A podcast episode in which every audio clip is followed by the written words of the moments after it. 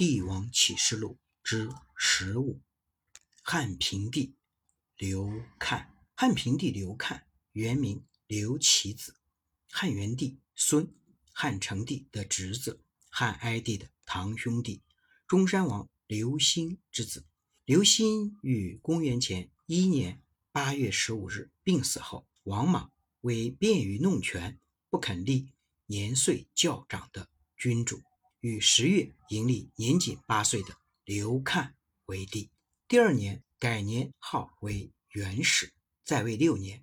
一说被王莽毒死，一说病死，终年十四岁。刘看的母亲魏姬系中山孝王之姬，其母家魏氏外戚，让王莽坐立不安。王莽怕平帝的母亲魏姬进长安后被尊为太后。不准他入京同儿子住在一起。魏姬想念年幼的儿子，几次上书请求王莽准许他进京，王莽执意不肯，并借机杀尽平帝的旧家，以防与他争权。公元六年，刘看已经十四岁，他耳闻目睹王莽的阴险刻毒，知道自己这个皇帝不单纯粹是个摆设，而且亲旧家一族已被灭绝。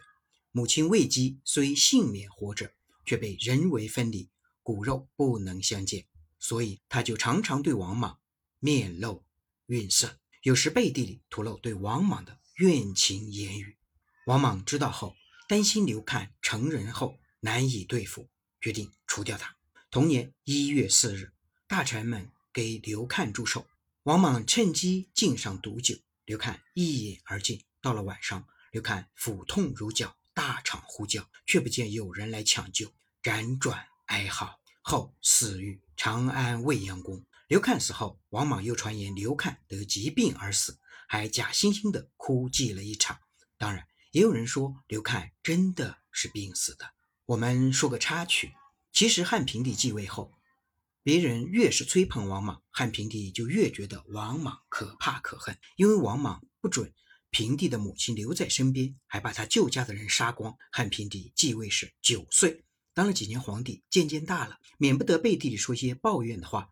王莽为了巩固自己的权势，让女儿做了平帝的皇后。平帝对王莽更加不满，王莽感到了他的威胁，就下了毒手。据说元始五年，有一天，大臣们给汉平帝上寿，王莽亲自献上一杯酒，汉平帝喝下后，第二天宫里便传出消息，平帝得了重病。没几天就死了。死之前，王莽到宗庙祈祷，写下血书，写的是希望拿自己的命换平帝的命。平帝死的时候才十四岁，当然没有儿子。王莽从刘家的宗室里找了一个两岁的婴儿做太子，也就是刘婴。汉平帝刘看的皇后王氏，也就是王莽的女儿。